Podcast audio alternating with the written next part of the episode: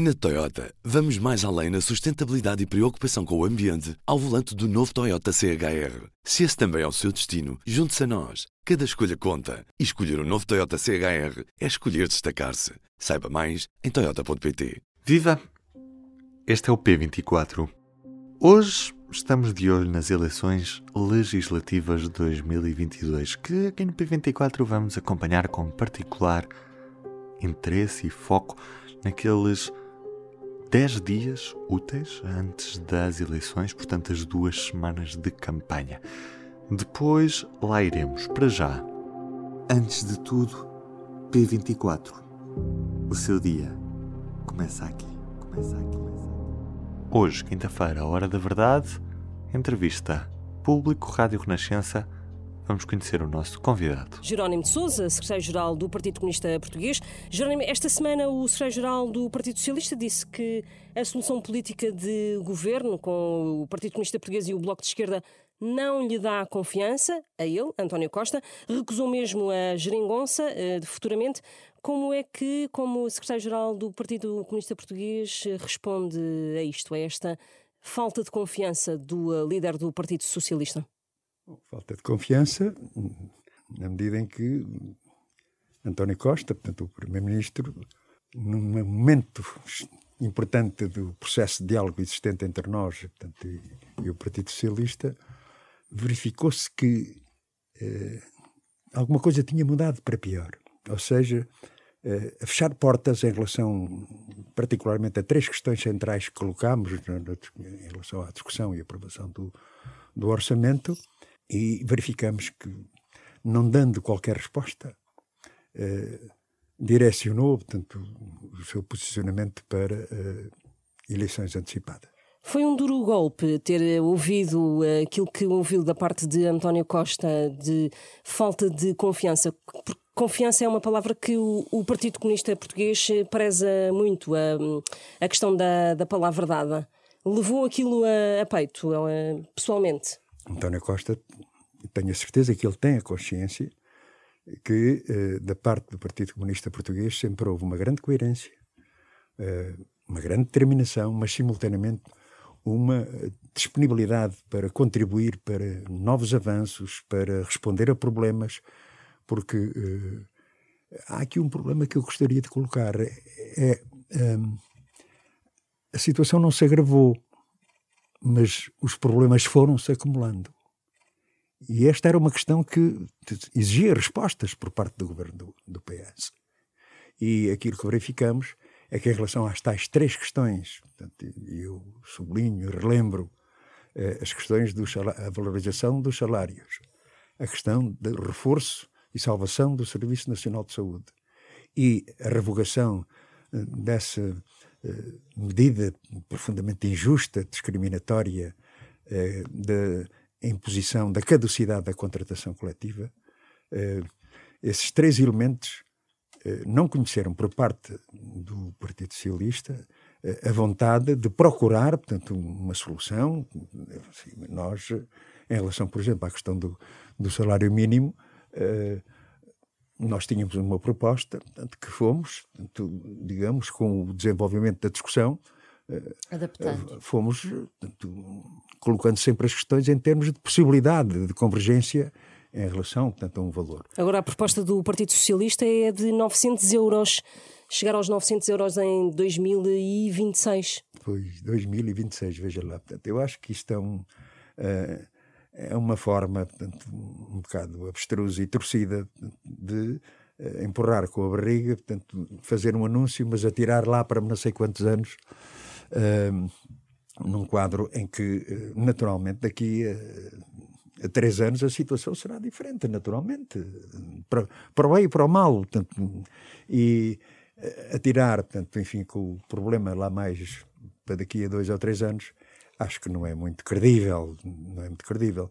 A par de outra, de outra questão, tanto que é da, da valorização dos salários médios, que também têm sido profundamente fustigados, porque têm como referência o salário mínimo nacional, eh, e temos situações de eh, trabalhadores, de quadros técnicos, eh, de outros profissionais da área da administração pública, que começam a ver portanto, o seu salário cada vez mais próximo do salário, salário mínimo nacional, sim, sim, sim, mais desvalorizado, claro. E, e há que não esquecer que, designadamente na administração pública, são quase 10 anos, praticamente 10 anos, sem qualquer aumento Mas agora salarial. falamos da, da, da, do programa eleitoral do PS, deixa-me só perguntar-lhe, uh, o PCP é a favor da semana dos quatro dias de trabalho? Como é que vê essa possibilidade? Bom, sabe, eu, no meu ponto de vista, pode ser uma armadilha, pode ser armadilha uma coisa, como... pode, ser, pode ser uma armadilha que é eh, reduzir o tempo de trabalho, reduzindo os salários.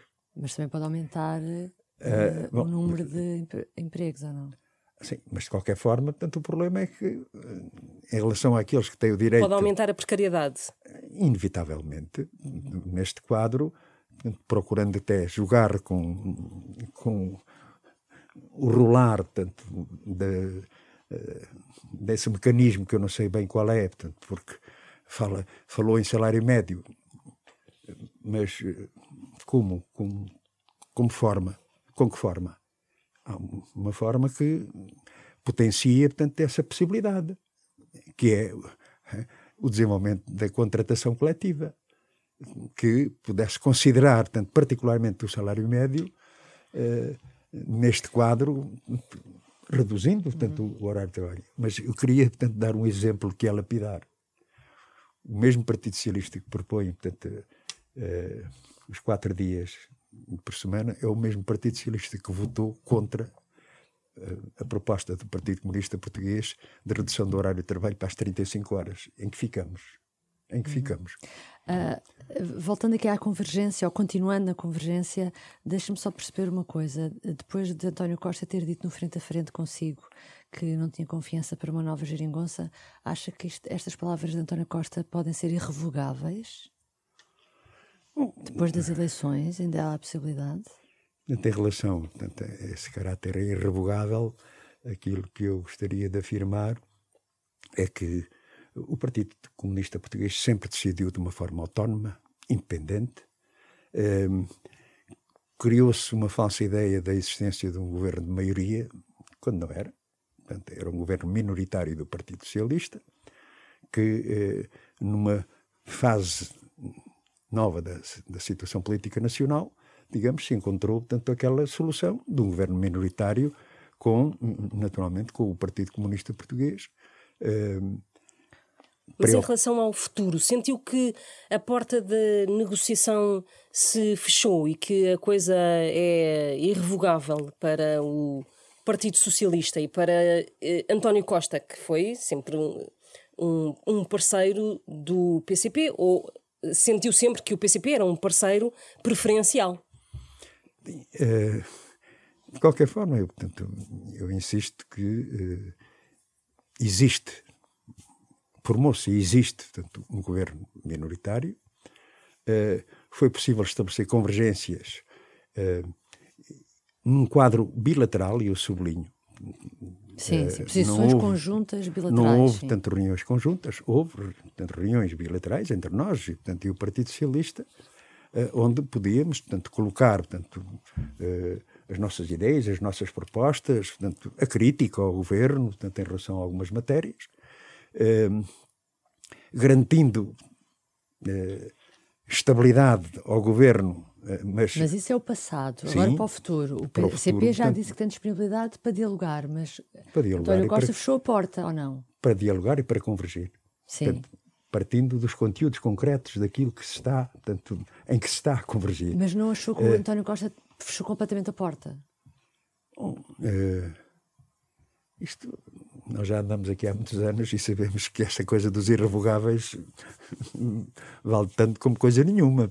Eh, mas eh, nós, portanto, estamos empenhados em ser promotores dessa convergência, eh, digamos, no quadro do respeito de cada, de cada força política, num quadro de relações bilaterais acho que não houve alteração, em relação ao Partido Socialista, acho que queria sublinhar isso mas nós não somos, não fomos força de apoio, mas fomos uma força que procurou, eh, com uma grande seriedade, que aliás reconhecida pelo próprio Partido Socialista, pelo próprio governo, de procurarmos a, a, aproveitar este sentido da oportunidade para uh, avançar em muitas matérias, repor direitos que tinham sido extorquidos, perspectivar respostas portanto, em relação ao futuro, uh, mas o, o, Partido Socialista, como digo, portanto, houve um momento em que decidiu que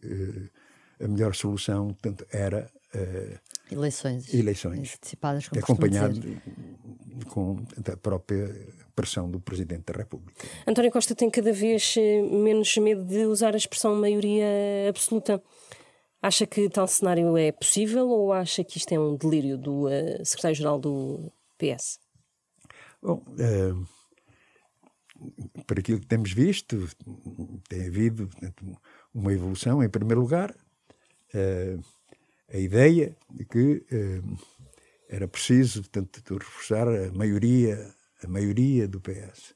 Depois foi, portanto, uma maioria estável, duradoura. Depois, eh, para, outro patamar, para outro patamar, em termos de uma maioria mais um. Eh, eu estou a citar portanto, sim, António Costa. de António Costa sim, sim, e, de outros dirigentes aos dirigentes do Partido, do partido E Ana Catarina Mendes que disse é, mesmo maioria absoluta. Exatamente. Ora, no fundo, aquela tese que o PCP é que foi culpado durou umas horas de almoço, porque de facto aquilo que o PS, portanto, em que o PS estava determinado de facto, era em eleições, em eleições antecipadas. Mas isso é a intenção do PS, não é? Aquilo que lhe estou a perguntar é da possibilidade, se de facto ou é um delírio do Partido Socialista ou é uma realidade que pode acontecer de facto eu não estou na cabeça dos eleitores, é evidente que eh, aquilo que dizemos e afirmamos é que, tendo em conta a experiência histórica, e quem anda há tantos anos nesta vida como eu, conheci várias maiorias absolutas e foram sempre um desastre. Desastre não para os partidos que compunham portanto, esse governo, mas um desastre tendo em conta o país todas as consequências da política de direita se refletiram ali eh, em leis fundamentais, essa que estamos a discutir, por exemplo, da, da, da contratação coletiva e outras medidas tremendas de retrocesso que se verificaram, eh, eu diria que os portugueses ficaram eh, muito escaldados, passo o termo, eh, com as maiorias absolutas. Este foi apenas um certo daquilo que poderá ler na edição impressa do Público desta quinta-feira, também público.pt e ouvir na Rádio Renascença na edição da noite.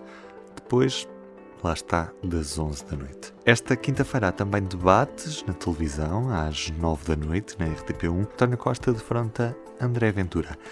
E às 10 da noite, na SIC Notícias, Catarina Martins, e João Coutrinho de Figueiredo. Em relação aos títulos da edição impressa desta quinta-feira, conhecemos ao pormenor o Orçamento Municipal de Lisboa, apresentado por Carlos Moedas, o primeiro do mandato, e passa precisamente um mês sobre o início da demolição do prédio Coutinho em Viana do Castelo. Vamos saber como é que estão as coisas.